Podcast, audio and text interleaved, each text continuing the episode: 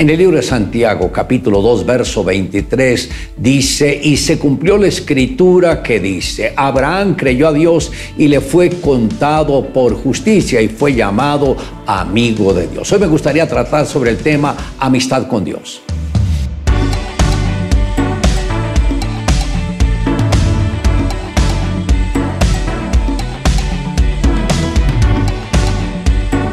Abraham, un hombre que tenía una relación íntima con Dios, fue llamado su amigo. Él le confiaba sus secretos y a la vez daba dirección a su vida. Abraham creía y actuaba de acuerdo con cada palabra dada por Dios. Cuando le dio la promesa de que tendría un hijo, él creyó y confesó la promesa en todo tiempo, a pesar de las circunstancias adversas. Cuando llegó el tiempo preestablecido, el Señor concedió a Abraham el hijo de la promesa.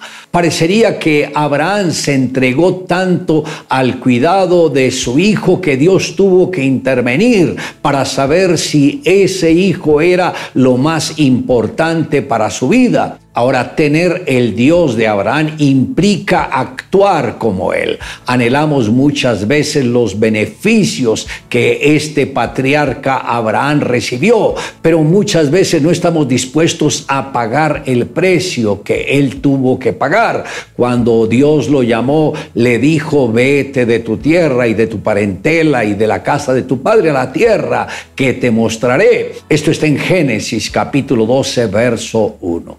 Cuando alguien quiere una bendición, por lo general Dios le pide algo a esa persona. Y en el caso de Abraham, Dios le pidió su bandera, es decir, la renuncia a la ciudadanía y a su patria también le pidió su tierra, es decir, sus bienes. Muchos se aferran a aquello que han logrado y por lo cual dispusieron toda su vida trabajando para obtener lo que ahora tienen. Pero el mismo Señor le dice a Abraham que lo suelta y él lo soltó. Y lo tercero fue su familia es decir, dejar su parentela. Y con esto el mismo Señor es que nos quiere llevar a que tengamos otra familia, una familia espiritual en el lugar donde el mismo Señor nos plante. Porque el Dios de Abraham siempre nos pide algo? Porque lo que no muere no se vivificará gracias a las decisiones que tuvo Abraham, que se determinó dejar todo o tener todo por basura por ganar la gracia y el favor de Dios. Y por eso el mismo Señor lo levantó como el hombre más cercano a él. Y Abraham fue amigo de Dios, que muy poco se conoce de personas a quien Dios los haya llamado su amigo. Ahora, como podemos ver, la vida cristiana es una vida de relación.